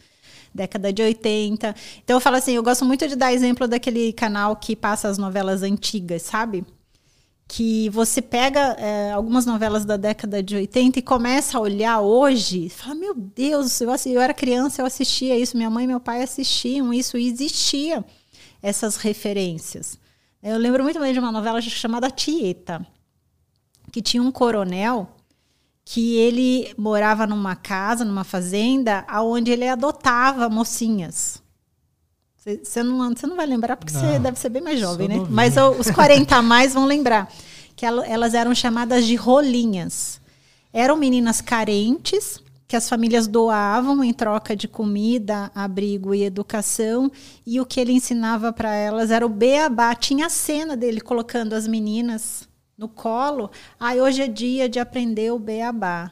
E, na verdade, toda uma conotação sexual, né, inferindo-se que ele é, realizava práticas sexuais com aquelas meninas, isso numa novela super aclamada. Mas será que isso não foi uma crítica? Não parecia. Artística. Tanto é que elas viraram símbolos sexuais, né? Hum. Depois saíram né, em revistas masculinas, né? E assim, você vendo. Eu Nossa. lembro que eu fiz até um post sobre isso já faz muito tempo, no Facebook ainda, que eu peguei umas fotos das, das cenas. Então você via crianças, né? Corpos infantis, meninas infantilizadas em corpos infantis sentadas, assim. E, e o que que, é, o que que ele fazia? Ele consumia sexualmente, né? Essas rolinhas dessas meninas em troca de casa, comida, e as famílias doavam para ele mesmo. Então era uma casa cheia de meninas. E tinha uma que era rebelde, que era uma das protagonistas da novela, porque ela não se submetia né, aos toques, toques abusivos ali no momento do. Caramba. Então, isso muito recente. E isso era visto com naturalidade. Por que, que agora não está sendo visto com naturalidade? Se colocar essa cena hoje numa novela, qual, como que vai repercutir? Porque na década de 80, 90 não repercutiu como violência sexual, como abuso sexual. O que, que mudou? O que, que vem mudando? Né? Então, eu falo que hoje nós estamos tolerando menos, mas estamos tolerando ainda muito a violência sexual contra crianças e adolescentes. Tem um filme também antigo com a, aquela Brooke Shields que fez Lagoa Azul, que uhum. é um clássico, né? É um dos filmes mais aclamados ali também dessas décadas. E anteriormente ela tinha feito um filme chamado, acho que é Pretty Baby, que ela era uma menina que vivia num prostíbulo e a mãe dela era uma prostituta e ela era uma menina. A atriz era uma criança. E cenas, né, assim, bem chocantes quando você assiste hoje. Ela era, né, realizava práticas sexuais com um homem adulto, ela se apaixonava, ele tocava o corpo dela. E aquilo era visto como uma coisa incrível, linda. E era um corpo infantil. E era a mesma atriz que fez, né, Lagoa Azul depois. Tem aquele filme também, Lolita, já viu? Lolita também. Então são referências de consumo sexual de crianças. O Lolita sempre foi muito bem visto como é, é, obra cinematográfica. Exatamente. Uma obra cinematográfica, cinematográfica muito bem feita. Uhum. Esse aí também foi premiado, né? Esse da, da que eu citei. É Pretty Baby, o nome. E que depois tentaram é, reproduzir uma cena numa novela, acho que no, no, no, SBT depois, que eu esqueci o nome agora, que tentaram reproduzir a cena dela entrando no prostíbulo numa bandeja, no, no salão do prostíbulo numa bandeja, porque ela estava sendo leiloada quem ia leiloar a virgindade dela. Então ela aparece nua, né, com um lençol em cima, e ela vem para ser oferecida ali para os clientes quem ia pagar mais para para ter a primeira relação sexual com ela, e ela era uma criança. Ou seja, há pouco tempo atrás, 50, 60 anos atrás, Menos até. isso era algo assim, é, fazia parte da era cultura do mundo. Era visto com naturalidade. Tanto é que fazia sucesso. Era premiado. Não é esquisito? Então, para nós, hoje, eh, a gente não tem mais esse olhar. Não digo que a sociedade ela esteja mais preparada para denunciar, para não se omitir. Mas ela já identifica. Opa, isso aqui não, não pode mais a moral evoluiu, né? Evoluiu, de certa forma evoluiu. Até pelos movimentos, né, pela internet, as pessoas dizendo, olha, isso não pode, isso é crime, isso é proibido, isso tem que ser penalizado. Todos esses movimentos né, que aconteceram nesses últimos anos eh, trouxeram essa visão, né, não digo de 100%, porque a gente nunca pode generalizar, mas a maioria das pessoas consegue identificar uma situação de violência, por exemplo, sexual contra uma criança vendo uma cena. Não que talvez ela não, não, não, não, não sinta repulsa, não fique indignada, mas ela sabe que ali está rolando né, um abuso. Então, isso é muito recente também. Você é, é otimista com o futuro nesse sentido? Super. Senão eu nem estava aqui hoje.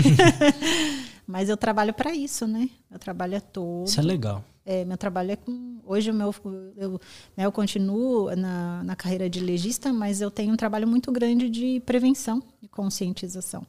Porque eu acredito que você não pode cobrar aquilo que não foi fornecido. Né? Você não pode cobrar de uma pessoa que ela identifique, que ela previna, que ela tome providência se você não ensinou ela a fazer. Né? E a maioria das pessoas não tem essa informação, não vem de lugar nenhum, que é um tabu. Ah, não pode falar na escola. Ah, vai falar de violência sexual na escola? Ai, meu Deus. Vai falar dentro de casa? Ai, não me sinto segura para falar. Não, não sei nem por onde começar. Vai vir de onde, então, essa informação? Né? Então a gente cobra e a gente é engraçado como nós cobramos, inclusive as vítimas, quando a violência acontece, que é uma das coisas que elas mais escutam, que é por que demorou tanto para falar? Por que só foi falar agora? Que já cresceu, já é adolescente? Ué, foi abusada a vida inteira, só veio falar agora por quê? Caralho. Isso elas escutam muito. Né? Porque ela não sabia, porque ela não foi informada, porque ela não tinha apoio, ela não tinha segurança. Não tinha nada. Tem aquele mecanismo também que a pessoa desliga, né? Quando está sendo abusada. Tem, tem algumas vítimas que a gente fala que é até um mecanismo de defesa, né? É que você esconde, de certa forma, esquece, entre aspas, os abusos e ele acaba vindo à tona em algum momento específico um gatilho. Por isso que é tão importante quem trabalha com esse tipo de informação colocar a informação de gatilho, porque às vezes você está trazendo à tona uma violência que está ali, né, é, guardada, escondida há muitos anos.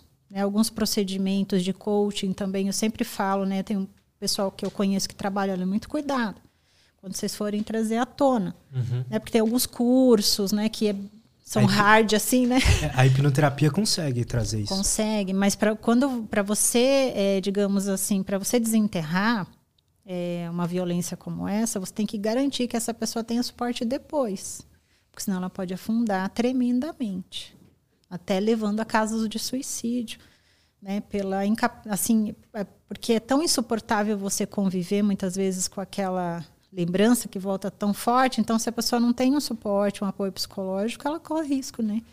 De desenvolver um, um transtorno bem grave. Então, todos esses, os gatilhos são reais, então é importante. Então, muitas dessas vítimas, elas, por mecanismo de defesa mesmo, elas negligenciam, é, elas reduzem a violência. Ah, mas não foi nada. Foi só um... Nem chegou, sabe? Aquela expressão, ah, nem chegou a penetrar, foi só só passou a mão, pôs a boca. Não foi tão grave assim. Elas acabam minimizando também a violência como mecanismo de defesa. E outras, literalmente, é, inconscientemente guardam lá nas profundezas da mente a violência e, de repente, ela aflora. Né? Que nem eu falei em um momento específico. Assim. Também é um, um mecanismo de, de, defesa bem importante. É a questão da sobrevivência. Né? Total. E como que a gente melhora esse cenário aqui, assim, no, no Brasil, que é o lugar que a gente vive? Como é que a gente pode melhorar isso tudo? Educação.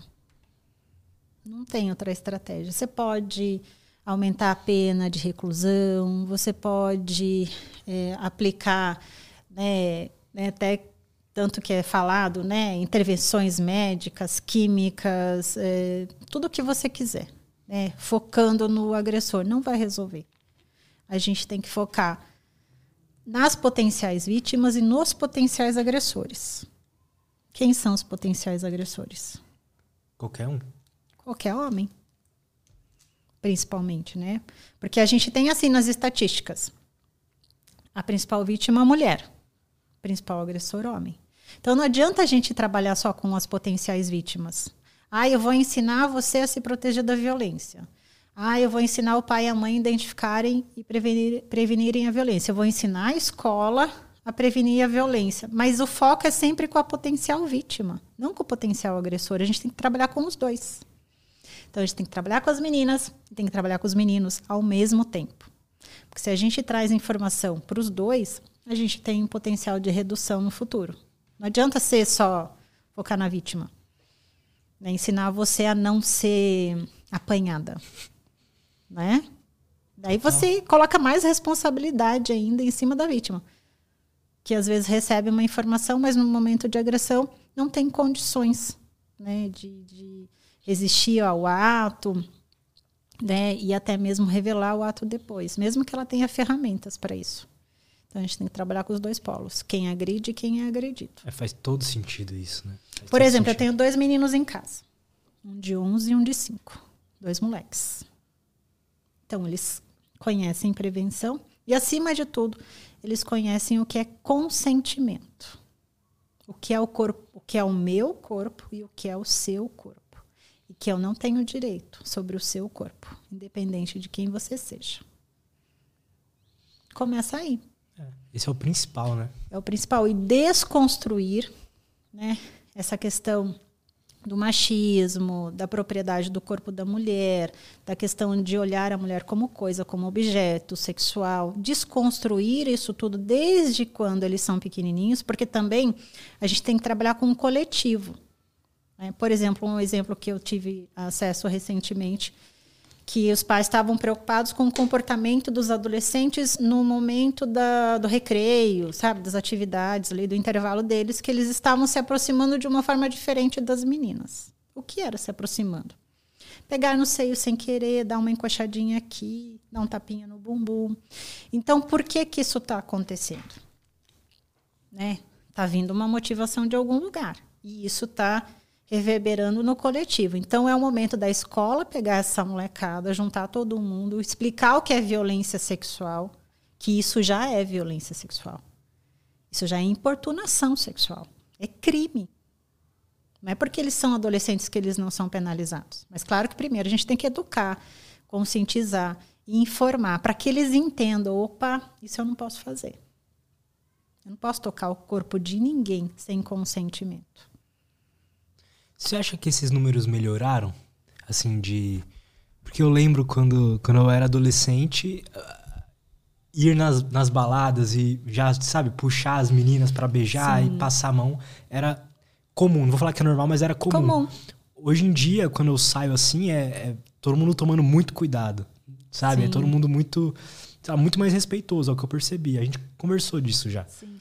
Eu acho que é muito mais medo de penalização do que respeito. É mais medo do que pode acontecer, alguém pode gravar, ver, do que respeito em si. Acho que a gente, a gente ainda não chegou no ponto do respeito realmente, assim, não para a totalidade, sabe? Para a maioria. Algumas pessoas têm muito essa consciência e sempre tiveram. Mas o homem, ele tem um agravante, que é o estímulo coletivo. O homem, né, os meninos, eles são muito, uh, digamos assim, vulneráveis ao estímulo do grupo. Total. Faz lá. Ah, você é isso, você é aquilo, se você não fizer. Então, esses estímulos para que ele pratique, para que ele se encaixe naquele grupo. Então, é muito comum a gente ver essas violências sexuais coletivas. Muitas vezes a pessoa nem tinha a intenção de, mas acabou fazendo né, pelo estímulo do grupo. E essa questão da, da, das baladas vem muito do, do movimento, né? É, contra o assédio sexual, é um movimento que cresceu, Too Brasil, assédio sexual, é, aquelas campanhas de carnaval. Então, tudo isso cresceu muito nos últimos anos para trazer essa visibilidade. Mas o que, que acontece? Uma coisa importante. Uh, primeiro que as pessoas confundem assédio sexual com importunação sexual. Importunação sexual é algo extremamente novo, né? De 2018, uma nova legislação que contempla esses puxões de cabelo, esses beijos no pescoço, né? Aqueles agarrões que acontecem na balada. Isso é importunar, é ser um importunador sexual. É, quando a gente fala de assédio sexual especificamente em relação ao crime, a gente está falando de um vínculo de relação de emprego, de superioridade hierárquica entre o agressor e a vítima. Então, a gente tem o patrão e empregado, a empresária e a secretária, o aluno e a professora. Tá? Tem que ter uma relação de hierarquia, né? seja é, remunerado ou não, para se caracterizar como crime, crime de assédio sexual previsto no Código Penal. Tá. É, esses toques corporais, a cantada ofensiva, esses toques abusivos, a gente entra no rol da importunação sexual. Então, o crime é de importunação sexual que tem uma penalização menor até em relação então, a... se o cara a... são desconhecidos, mas ele encoxou a mulher no ônibus, por exemplo. É um importunador. É um importunador. Importunador hum. sexual. Esse é o termo, mas a gente acaba usando né, na prática o assediador, mas o assediador tem que ter esse vínculo mesmo de hierarquia. É bem um contexto bem específico mesmo, sabe? Ele submete aquela pessoa, porque senão ela vai ter dano se ela não se não submeter às práticas sexuais. Ah, se você não sair comigo, eu vou te demitir, alguma coisa assim. Ou você nunca mais. Que nem aquele caso de Hollywood, né? Que ele. Não, não lembro o nome agora. Aquele grande empresário de Hollywood que ele submetia as atrizes, que isso despertou, deu o start do movimento Me Too, né? De assédio sexual. Vocês lembram o nome? Sim, não lembro. é o, é o cara da Nickelodeon, você sabe? Ai, não, não lembro. Sabe? Eu lembro que era um grande empresário responsável pela contratação, assim, das grandes. Tá, então não é. Empresas. Mas eu, eu sei qual que é esse caso que você tá é, falando. Eu não lembro, tem alguns anos já. Mas nessa relação, ó, se você não, não transar comigo, você não vai ganhar o papel tal, eu vou fechar todas as portas, você não vai trabalhar com mais ninguém. Era esse o nível do negócio, né? É, eu tava assistindo um podcast do com Tarantino. Ele tava falando sobre como. É, Hollywood especificamente tem uma tem muito esses jogos de poder. Então, como é, como a pessoa que está lá no topo consegue escolher quem que vai trabalhar junto com ela, é, cria-se uma relação muito esquisita. E eles conseguem controlar as pessoas de uma forma que, por exemplo, se o cara é um, um, um doido sexual aí, ele vai usar Sim. isso a favor, sabe? Ou se o cara é, é um doido pela, pela grana, ou sei lá o que, ele vai usar isso a favor. Mas é o assédio loucura. também é cultural, né? Porque nem eu gosto muito das novelas antigas, né? E hoje eu, eu hoje assisto por causa dessas questões da sexualidade. Por exemplo, era a, a, tipo década de 80, de 90, se você pegar as novelas, era sinônimo de sucesso um grande empresário ter o quê como secretária? Uma top model. E inferia-se o quê? Que ela estava ali como decoração e para ter práticas sexuais com um grande empresário. Isso era símbolo de sucesso. É ter uma top model como secretária, mas que na verdade é, havia uma, um relacionamento sexual. Esse homem é casado, tinha família, era um homem bem sucedido. Isso fazia parte do rol de bem-sucedidos. Por exemplo, símbolo de sucesso. Por que, que hoje menos, mas antes, nos grandes lançamentos de carros, o que se tinha ao lado eram modelos apresentando os carros. Que é o símbolo do sucesso, é o consumo do sucesso, tanto a modelo quanto o carro. Né? Se você vai numa então, feira da Expo Center Norte, quem que está lá entregando os panfletinhos é sempre uma, uma top model. Bonita. Então, sempre houve uma ligação muito forte em relação ao assédio. E sempre muito bem tolerada e símbolo de status. Então a gente está quebrando isso agora, faz muito pouco tempo. A gente tem um longo caminho pela frente. Né? A gente está falando de 20 anos atrás, 15 anos atrás. Né? Os grandes programas de humor. Bora lá buscar, né? Dá uma subidinha, dá uma subidinha. Eu acabo pegando esses quadros por causa dos cursos mesmo, para fazer uma referência de como a gente está olhando hoje e como a gente olhava antes, que era uma, uma secretária muito bonita, uma modelo, que ficava com uma saia bem curtinha, e, e aí era um, um o chefe dela ficava numa biblioteca e mandava ela subir para pegar os livros. E ele ficava embaixo dela, olhando a calcinha dela, e falava assim: ah, dá uma subidinha. Era um bordão. Era um bordão. Nós fomos criados com esses bordões. Isso é agora, né? Tem poucos anos atrás. Então, a gente está numa transição, a gente está mudando. E como é que a gente trabalha para reduzir a violência? Vamos trabalhar é, preparando as potenciais vítimas? Vamos. Mas vamos investir nos potenciais agressores. Para mim, isso faz muito sentido. Faz. Porque o que vai ditar tudo isso é o ambiente do cara. É o ambiente. Se ele cresce, sabe, na escolinha, tem uma musiquinha que eu falo, gente, coitado dos meus filhos, mas faz parte, né? Eles escolheram nascer de mim. Não teve jeito. Meu marido fica doido. mas assim, tem uma musiquinha que é a musiquinha da minhoca. Você conhece a musiquinha da minhoca? Não sei. Minhoca, minhoca, me dá uma beijoca. Não Acho dou. Que eu conheço. Não dou. Então eu vou roubar começa com três aninhos de idade. Aí lá em casa a versão é outra, que essa versão existe mesmo. Foi eu que criei, não, existe no YouTube tudo. Que é minhoca, minhoca, me dá uma beijoca. Não dou, não dou, então vou respeitar. Começa aqui. Eu estou ensinando meu menino. Se a minhoca não quer dar uma beijoca, ele tem que respeitar. Não tem que roubar. Então começa aqui, nesse passinho, conversando com eles, ensinando sobre consentimento, sobre respeito. Tudo começa assim. Porque quando eles chegarem na adolescência, eles já trazem isso. Opa, isso não pode. É o corpo é dela, ela só posso se ela quiser. Né? E vice-versa. Parece besta, mas isso faz toda a diferença. Faz. Se, ser educado na infância ali, já entender o que, que é certo, o que, que é errado ali. É ali que vai fazer diferença mesmo. Né? Exatamente. A gente tem, tem visto, né, tem explodido notícias de casos universitários, por exemplo. É, tanto é que a gente tem até uma CPI estadual né, de violência sexual em ambiente universitário. Como é tem é uns isso? três anos já, que é da LESP mesmo, que é um movimento para identificar esses casos. A gente teve alguns casos que foram denunciados, mas que não tiveram digamos assim, atenção adequada em relação à violência sexual dentro do campus universitário, dentro das festas universitárias, regadas a muito álcool, muito estupro de vulnerável, pessoas extremamente embriagadas ou consumiram outra substância e são utilizadas, são estupradas muitas vezes coletivamente pelo próprio grupo. E isso é silenciado. Sempre foi silenciado. Né? E quem já fez universidade sabe muito bem que não é incomum você encontrar uma pessoa apagada no sofá, no banheiro. E alguns, algumas pessoas né, mal intencionadas veem aquilo como um convite para uma prática sexual. Né? E hoje a gente ainda tem um agravante que são as, uh, os registros né, de imagem. Filma, fotografa, aí depois vira uma ameaça. Olha, se você não fizer o que Chantagem. eu quero, chantageei. Ó, tem esse vídeo aqui, vou viralizar, vou jogar na rede. Eu já atendi um caso assim de uma menina que tinha é, tentado suicídio e em decorrência disso. Aí foram descobrir a violência depois que ela tentou o suicídio, que até então ela não tinha, né, ela estava sob ameaça. Isso é muito revoltante, né? Dá vontade de ficar doido, sei lá. Sim, tem crescido, né? As demandas das, dos crimes digitais que a gente fala, é a associação da violência sexual com o crime digital de disseminação, né? De imagem, chantagem por imagem, tudo isso.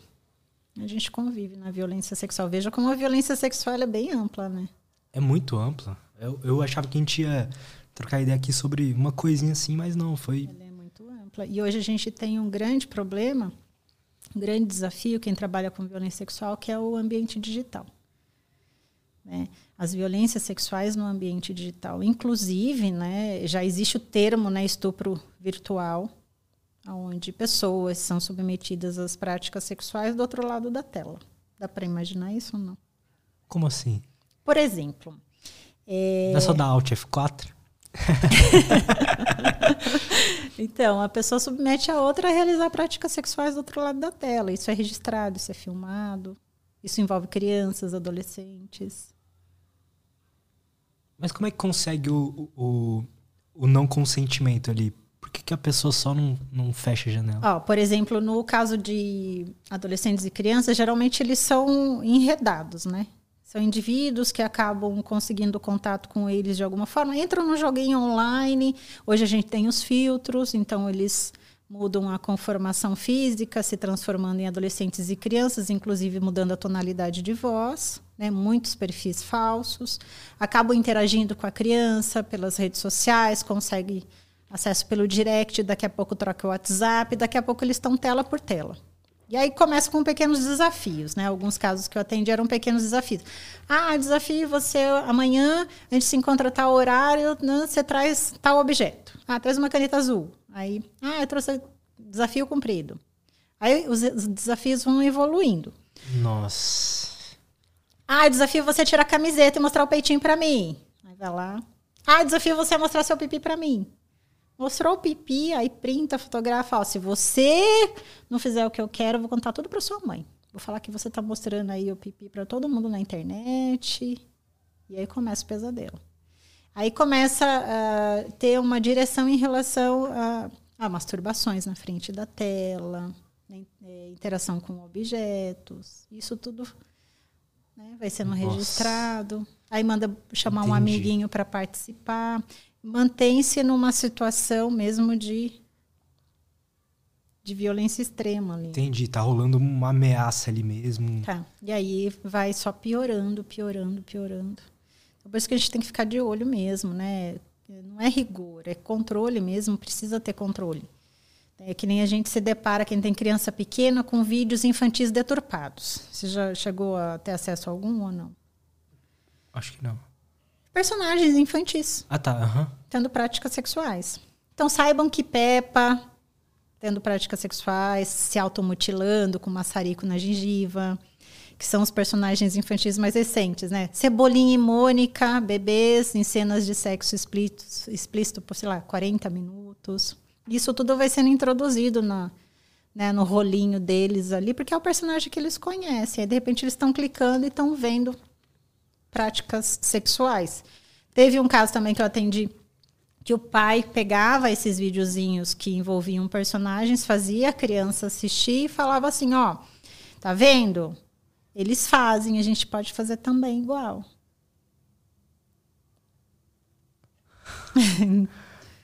Entendeu? Então é, é, muito amplo assim. Então informação, educação é o único caminho, porque você dando ferramentas pra, primeiro você tem que mostrar para as pessoas o que é violência sexual, porque as pessoas acham que violência sexual é o crime de estupro em via pública pelo desconhecido. Isso não é a realidade. A, a grande maioria acontece dentro de casa, crianças e adolescentes por parentes, uh, familiares, amigos próximos.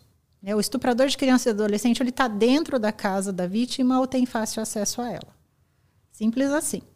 Então a gente tem que mostrar para as pessoas o que é violência sexual, quem são as principais vítimas, quem são os principais agressores, como que elas podem manifestar essa violência, né?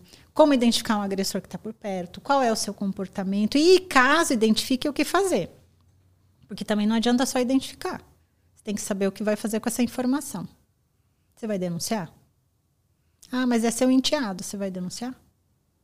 Estuprou sua filha, você vai denunciar? Que, que seu marido acha disso, que é o pai dele? Então, dá ferramenta, dá suporte para que as pessoas se sintam seguras, né? Para buscar ajuda. Porque quando a gente não denuncia, as pessoas acham que, ah, não, vamos, vamos resolver só entre a gente aqui, não vamos expor o nome da família, não vamos expor a criança ou adolescente. Ai, vamos preservar ele, tadinho, né? É, vai estragar a vida dele. Ele nunca mais vai fazer isso. Quando a gente não denuncia, o que, que acontece? Primeiro, que tem uma subnotificação enorme. Então a gente não consegue enxergar o problema como ele é.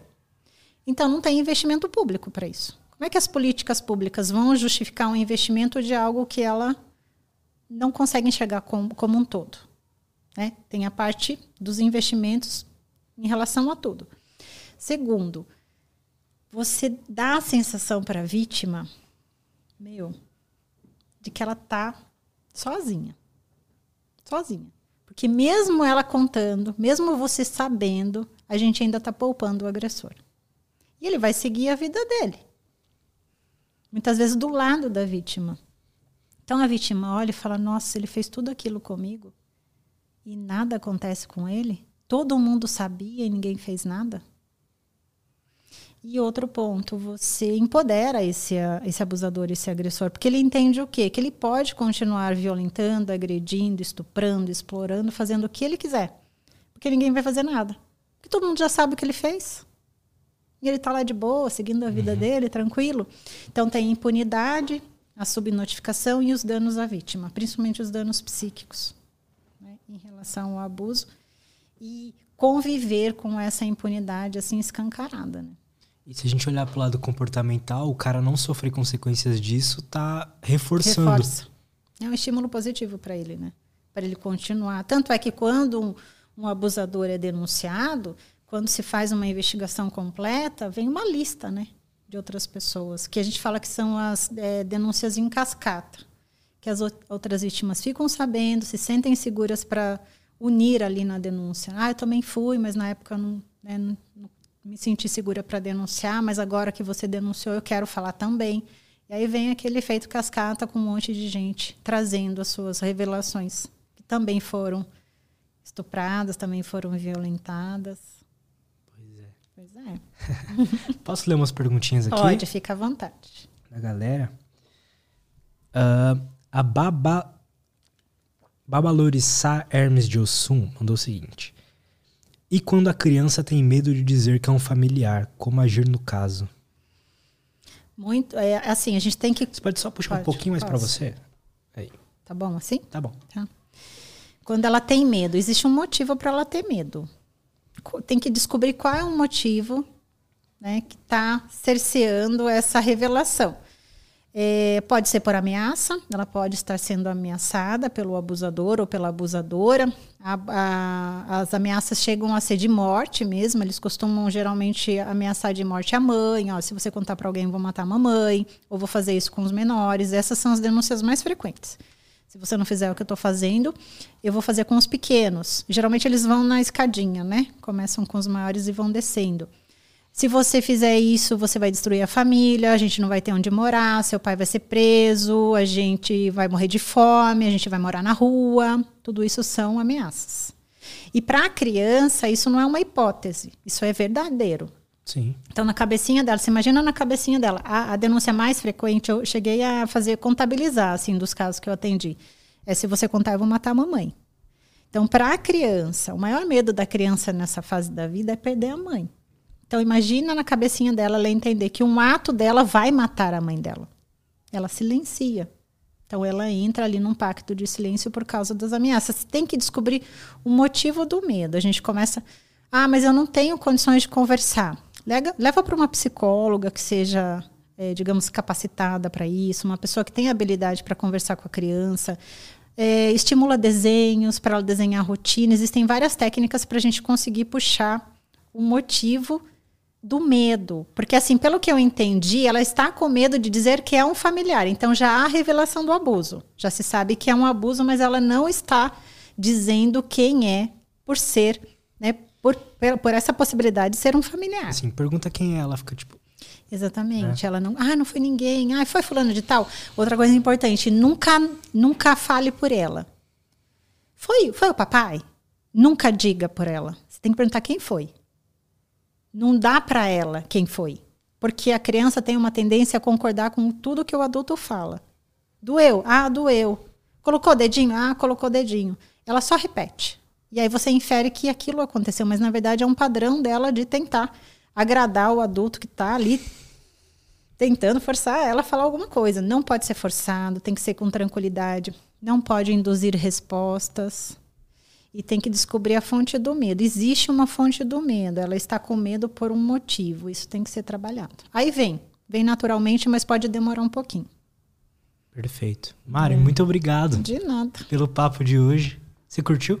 Adorei. Falei bastante. Deu pra né? gente. Não, mas foi ótimo. Deu pra gente, assim, passar a mensagem desse tema bem?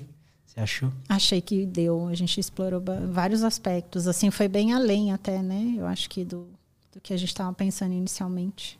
Eu curti muito. Acho e parabéns. Funcionou. Parabéns Obrigada. pelo trabalho. Obrigada. Como é que a galera pode te acompanhar lá? Eu vi que você tem um curso também, ou vai lançar, não sei, explica melhor isso aí ah, pra gente. Ah, é. Eu tô né, nas redes sociais, eu tô como doutora mariana.sf, e aí eu tô com um curso agora que está rolando de identificação e prevenção à violência sexual contra crianças e adolescentes. É isso, muito disso que a gente falou.